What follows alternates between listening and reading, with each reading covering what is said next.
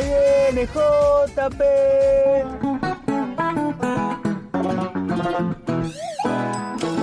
Todos los viernes nos visita el biógrafo. JP Rodoni propone un recorrido por historias ocultas u olvidadas. Anécdotas, datos curiosos y algunos mitos de la historia. En total normalidad, el biógrafo, con el licenciado Juan Pablo Rodoni. JP.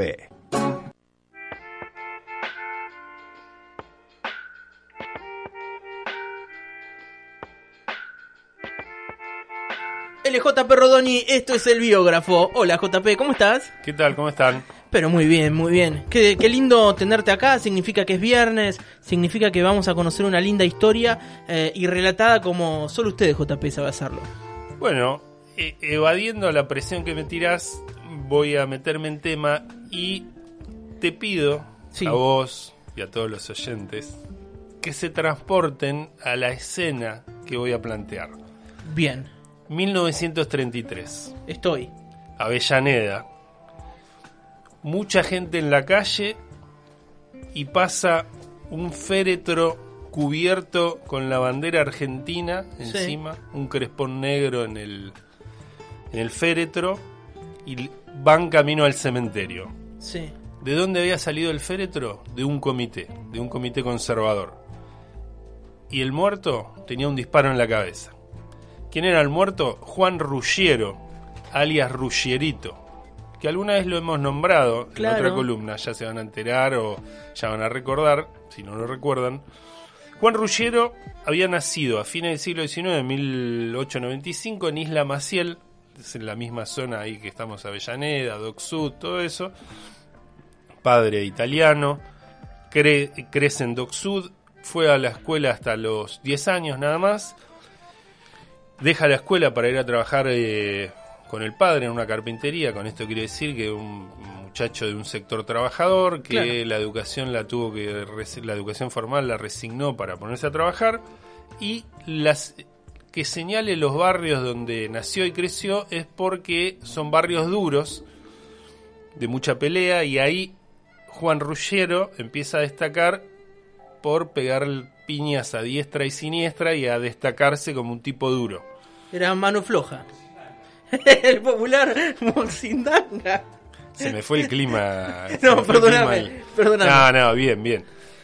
Con esa fama de guapo fue ascendiendo y llegó a ser el hombre fuerte, el hombre de al lado, no sé cómo decirte, del hombre fuerte del conservadurismo de Avellaneda que era Alberto Barceló, que fue intendente de Avellaneda desde la primera década del siglo XX hasta el 40 más o menos. El, popular culata, ¿no? Lo que dice que. Pero pega a mano limpia nomás. Después va a conseguir sus fierros. Estábamos hablando de cuando era apenas un niño. Claro, claro. que va creciendo y van a ver que ya después toma todo. Barceló fue intendente de Avellaneda desde 1909 a 1917, de 1924, 1930, 1932 a 1940. Por ahí es un poco plomo, pero que quiero mostrar que fue hombre fuerte de Avellaneda, caudillo, hoy dirían varón del conurbano, Sin duda. también fue senador provincial, diputado nacional, pero era el tipo que dominaba la política en Avellaneda. Antes de acercarse a Barceló, Ruggerito, como le decían, ya tenía problemas con la policía por robos.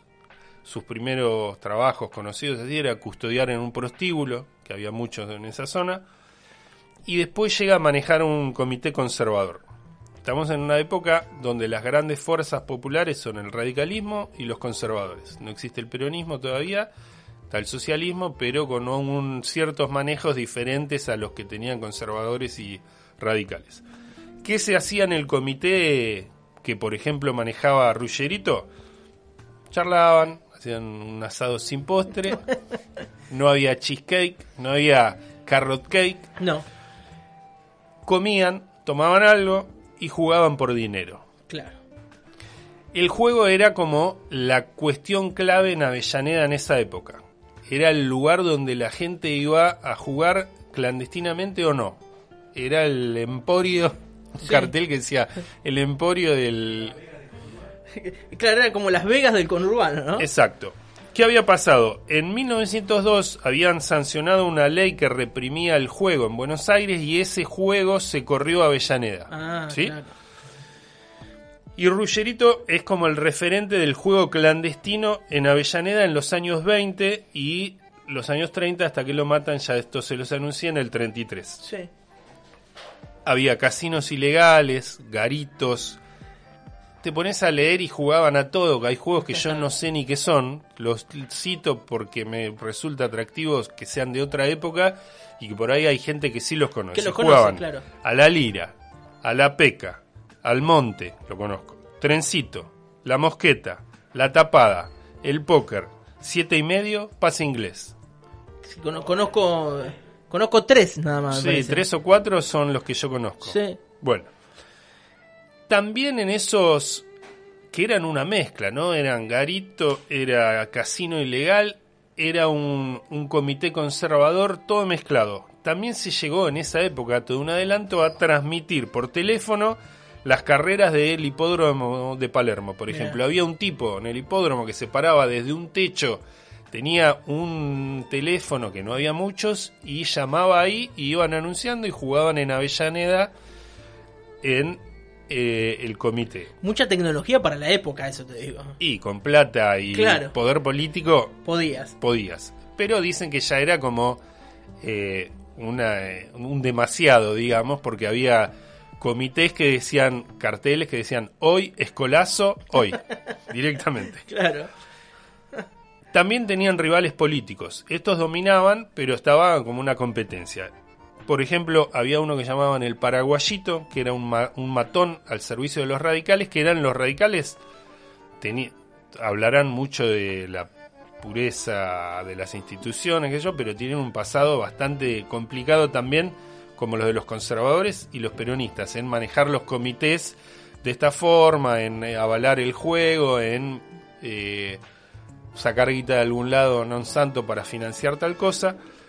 Entonces tenían al paraguayito que lo mandaban a los actos opositores a provocar disturbios y después se destaca uno que le decían el gallego Julio, que es el gran rival después de Ruggerito.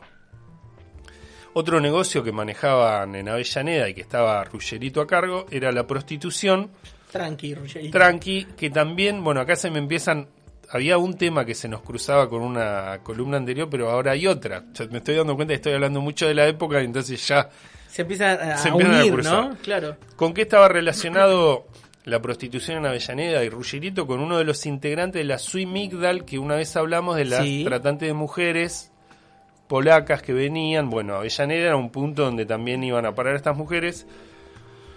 Y era due unos de estos que estaban en la Sui Migdal eran dueños de un burdel, como se decía en la época, en Isla Maciel, que también es famoso porque pasaban las primeras películas pornográficas de la época.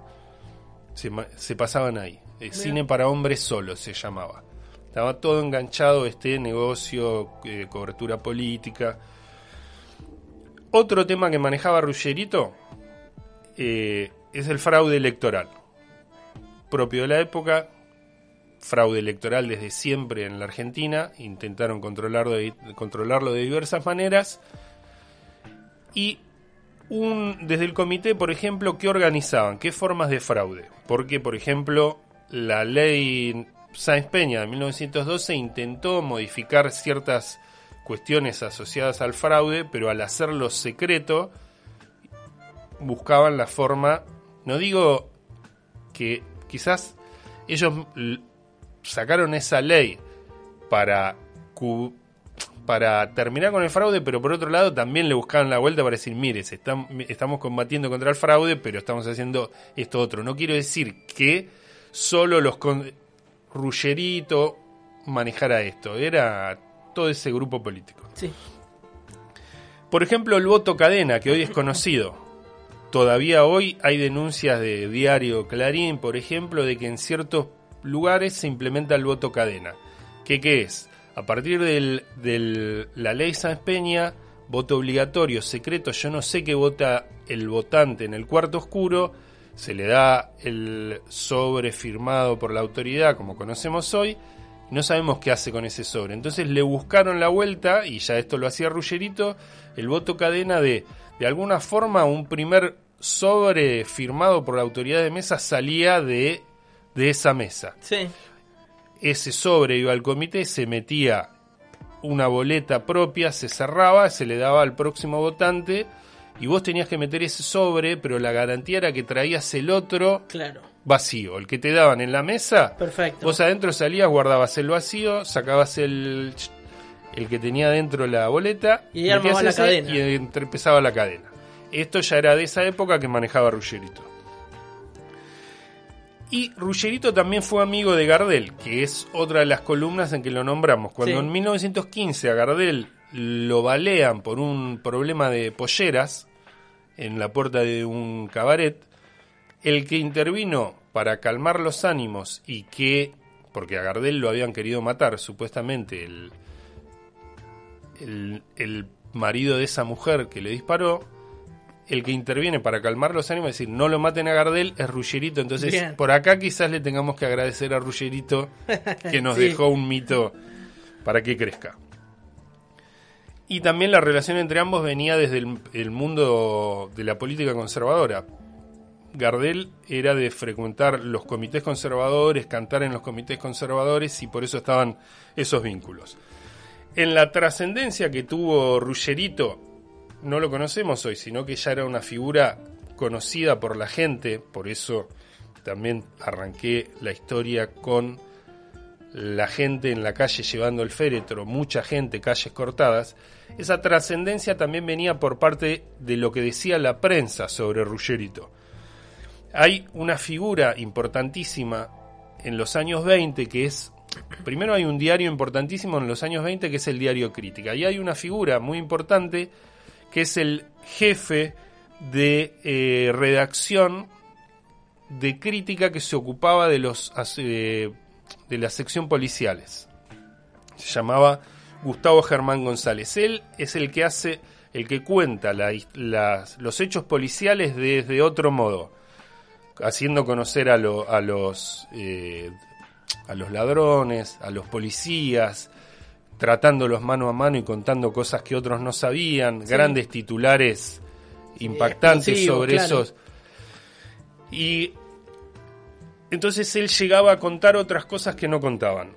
Entonces, él fue Germán González el que también nos dejó detalles. Por ejemplo, que con Ruggerito escolaseaban, término de la época, Sí. que era un maleante, que era también decir que era un cobarde, que había amenazado al padre de, él, del periodista, por decir las cosas que decía, que estaba rodeado de maleantes, asesinos, que se enfrentaban a rivales eh, que se le oponían, se enfrentaban a los tiros, que tenían a su alrededor hombres de acción que mataban sin temor, que había copado todo el juego clandestino con agencia de quinielas por todas partes, que tenía un comité que era un garito, que era un eh, hombre de confianza de Barceló, y, pero él es también el que da los detalles que hasta ahora no dijimos. Que Ruggerito era, y voy a citar, el que daba la cara por Barceló. Y vuelvo a citar, pagaba entierros, la atención de los médicos, recomendaba buen trato en los hospitales, ayudaba a viudas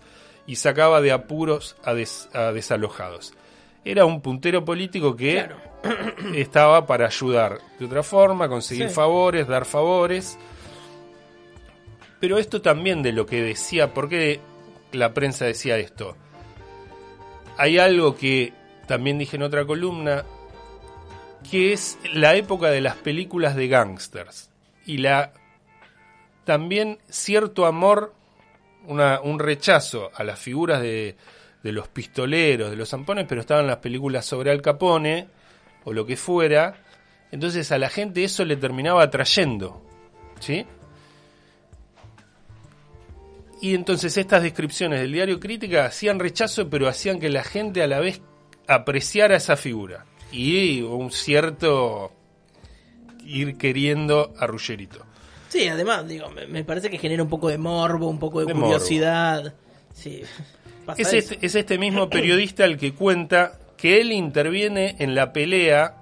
Esto también es como describe el mundo en el que era. Describe la pelea entre la, entre Ruggerito y la figura que yo te había nombrado, el gallego Julio, que era de asociado a los radicales o vinculado a las radicales, y esa, ese enfrentamiento entre casi dos pandillas o dos pistoleros, o como vos lo quieras llamar, Sí. El que interviene en el medio es este periodista, dando cuenta de un mundo desconocido a la gente. Entonces, hasta llega a contar que es el gallego Julio el que se le planta al periodista y le dice yo quiero hacer las paces con Ruggerito, el periodista va con el, com- el comisario inspector más importante de la época, que era el comisario Santiago, muy conocido, Santiago los invita a una reunión al gallego Julio y a Ruggerito para que firmen la paz y dejen de asolar a Avellaneda a los tiros. Finalmente esa, esa reunión no se dio y al gallego Julio lo liquidan de un balazo. ¿Cómo Tenía lo que llegar. Tenía prohibido, el gallego Julio estaba en 1929, tenía Sí. prohibido ver las carreras en Palermo, no podía entrar, quiero decir, no Sí. podía entrar al Sí. hipódromo, podía mirarlas desde afuera, estaba desde arri- arriba de un camión mirando la carrera y desde lejos con un Winchester lo bajan. Se supone que fue Ruggerito para eliminar rivales y seguir Se supone que fue él. No está claro, pero bueno, Pero- en, esa, en ese enfrentamiento entre Claro, bandas, sí. y hay otras bandas de apellidos conocidos que no me quiero meter. Eh, se supone que en ese enfrentamiento entre bandas, para que no haya discusión y tener el monopolio de todo esto que estaba ocurriendo y no perder el negocio, lo liquidan con un Winchester. Imagínate la escena. Hipódromo de Palermo, desde afuera, Oh, un mafioso arriba de un camión y de ¡tum! Barcelona, Barceló eh, fue creciendo políticamente y aspiraba a llegar a la gobernación. Y ahí también iba creciendo a la par Ruggerito Sí, sí. con él. Ma- llegó a manejar una línea de colectivos, que en realidad era un negocio que habían armado uno, fue, se le plantó, le sacó el negocio, esto es mío y listo. Y políticamente también estaba creciendo, se perfilaba como posible candidato a intendente si Barceló pasaba a la gobernación. Un clásico. En un, un clásico que se conoce bien. En un acto dicen que se cantó Rullero sí, Barceló no, y que eso a Barceló no le habría gustado Sí, nada. no, claro. Y entonces llegamos a 1933, tras visitar a su novia, eh, que vivía también en Avellaneda, se va Ruggerito de la casa de la novia, cuando va al subir al auto donde estaba su guardaespaldas, sale de entre las sombras un tipo con una 45 que le dispara en la espalda, cae Ruggerito, Uh, huye este auto que estaba con unos cómplices, Ruggerito va al hospital y termina falleciendo. Y acá volvemos a la escena principal del velorio, las dos cuadras cortadas, gente de todas las capas sociales, apoyado por toda la población de Avellaneda, la bandera argentina puesta arriba, una cosa rara que si la pones a pensar, que si bueno, este pistolero Un gángster, ampón. pero representando a la patria, que incluso esto no fue tomado bien, porque un comisario de Avellaneda que lo tenía, digamos, en términos de la jerga entre ceja y ceja, se mete en, en- en el recorrido, saca la bandera, como Ah, diciendo, bueno. esto no lo puede llevar, uh, y nunca se supo quién lo mató a Ruggerito. Es como el debate, este es un tema que lo podemos tomar para la historia, para contarla como una, una vida llamativa, sí. pero también es un tema que en la historiografía da vuelta y hasta se debate hoy todavía quién lo mató. Si lo mató la policía porque ya había excedido todos los límites en estos manejos de prostitución, juego, todo lo demás. Mm. Si era venganza entre bandas que se disputaban ese poder, así como él había supuestamente liquidado al gallego Julio, se lo quería liquidar otro, o si era Barceló porque él no llega a ser gobernador y era un rival en su propia carrera política.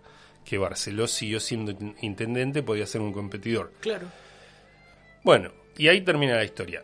Se puede contar como esto, así como dicen, mirá Ruggerito qué personaje, o también entender la política de la época, los años 20 y 30 están descriptos para mí perfectamente con esta vida y si querés cada uno después ve cuánto cambió la política argentina y cuánto hay, a veces el pasado se lo toma como, como algo ejemplar, transparente, brillante, donde no pasaba nada malo, bueno, tenías situaciones como esta. Claro. ¿Cuánto mejoramos? No sé, pero bueno, ahí termina la historia. Buenísimo, JP. Eh, claro, Ruggerito tenía todo, ¿no? Esto que decías. Eh, prostitución, juego, violencia. Y sin embargo terminó siendo aclamado por eh, diferentes estratos sociales, saliendo en un féretro con la bandera argentina arriba. Digo, son esos eh, fenómenos casi inentendibles, ¿no? Sí, claro, Son difícil, difíciles de entender. ¿no? Difíciles Pero de bueno, entender. la acción que por la que mucha gente estaba ahí, era esto que el periodista decía que por la prensa lo podemos ver porque por otro lado no quedaba, era esa ayuda, con esto no quiero justificar la violencia o, o lo ilegal por otro lado, Sí. pero es algo que se conoce hoy como un puntero político puede hacer tal cosa y ser querido, bueno, es esta ayuda que por ahí no llegaba de otra forma por canales institucionales, Sí. lo que fuese, Sí. ¿No? La ayuda de un plata para una viuda, que atiendan en el hospital. Y no dio la columna, pero también tenemos caudillo, eh, caudillos, eh, punteros políticos anteriores de la década de fines del siglo XIX, asociado, muy asociado a grandes figuras de la nación, como presidente como Pellegrini y todo eso, que eran los que manejaban el fraude de otra época y favores. Por ejemplo, llevar una valija llena de libretas electorales para votar cuando fuese jactarse que tenía 10.000 libretas guardadas Su, su capital político. y eso se entregaba a cambio de esto, un puestito en la administración Sí. pública, nada nuevo bajo el sol. Bueno, JP, buenísima la historia de Ruggerito. Ruggerito. Eh, Ruggerito, un tipo complejo para entender, Sí. ¿no? La foto la van a ver porque por ahí causa un poquito de atracción, decir, bueno, a ver cómo era este Claro. tipo. La foto que está compartida está abrazado con Gardel, mostrando esa amistad que tenían. Muy bien. Dicen que también ellos fueron, algunos dicen que es el que solucionó los papeles, por un lado de algún problema policial que había tenido Gardel y que se borrara en sus antecedentes y otro en documentación que acreditara que nació acá, cuando no nació acá y todo eso. Ruggerito también metido ahí. Metido ahí. Eh, JP, eh, la gente te puede encontrar a vos en Instagram, arroba el punto biógrafo. Exacto. El punto biógrafo, más de 10.000 seguidores. Eh, ¿Me actualizás ese, ese número? ¿Cómo va eso? Estás medio canchero, me parece. No, no, pará. Vol- ¿Qué? Sí, no, no subió tanto. ¿Qué querés ¿No? que te diga? No, No, ¿en creo que estoy estamos? en 11.000 algo. Mirá, Becky, sé. está, está Federico Becky operando. ¿Qué hace, Fede? ¿Cómo estás? Me cambiaron el operador en el medio. ¿Cómo va? Sí, 11.400. Ahí vamos. 11.400 seguidores en el biógrafo es muchísimo, ¿eh? Es para un verificado, te mereces un tildecito azul ahí. Bueno, lo, lo voy a solicitar. Eh, subiste un video eh, de Goyeneche que tiene más de 100.000 reproducciones. ¿De Goyeneche? Sí, eso sí. El uno que la pegó, pero lo tengo que decir porque hasta yo lo he comentado ahí. En la, uno de Piazzola que pasó los Piazzolla. 250.000, no sé, fue como una cosa. Sí. Bien. Y Pero, pero está bueno hacer algo que la gente le Goyeneche y gusta. Citarrosa sí pasan los 100.000, sí. Bueno, pero está bueno esa, como esa devolución de alguna manera. Pero obvio. Eh, ¿En qué anduviste? ¿Qué, eh, contame algo. Algo. Hoy, una historia sobre la- los pantalones largos. Parece una pavada, pero era muy simbólico, muy importante. En una época, un pibe que pasaba de pantalones cortos a pantalones largos. ¿Cuándo pasaba? ¿Qué implicaba? ¿Cuándo pasaba? ¿Tenés el dato ese? No, una edad, cierta Ah, una edad. Y si edad. era clase trabajadora, cuando dejaba la escuela primaria, pasaba a trabajar, no podía ir con pantalones cortos. Y si Sí. era clase media o alta, a los 15, 16, 18, cuando la madre le parecía que el nene o los padres. Lo huevo como un tiranosaurio rex Claro. y le decían. Pero bueno, había, se vendían trajes de pantalón corto, Claro. los problemas que tenía ir o no ir de pantalones cortos, todo eso. Bueno, eso fue un tema de hoy. Muy bien. Arroba el punto biógrafo de JP en Instagram. Más de, bueno, 11.000 seguidores. Impresionante. Eh, me gusta remarcarlo porque es un, un- un síntoma del éxito. Bueno, no creo que crezca siempre tanto. Quizás No, ya bueno. frenó, aflojemos. Pero no importa. Pero bueno, son eh, conseguidos en buena ley. Así, sí, gracias. Bueno, JP, eh, linda columna la de hoy. Le decimos a la gente que después la van a poder encontrar en, en Spotify, en la página web y por supuesto que he rebotado en, en todas las redes sociales. Eh, vos además, JP, tenés tu propio podcast cortito con historias, Exacto. historias mínimas, ¿no? Sí, básicamente las mismas publicaciones puestas para escuchar. Ahí Buenísimo. se va sumando gente, que sé yo, por ahí lo escucha y no lo lee. Hay gente que prefiere escuchar y no leer. Sí, bueno, obvio. Bueno, está hecho eso. JP, muchísimas gracias. A ustedes. Él es JP Rodón y esto fue El Biógrafo.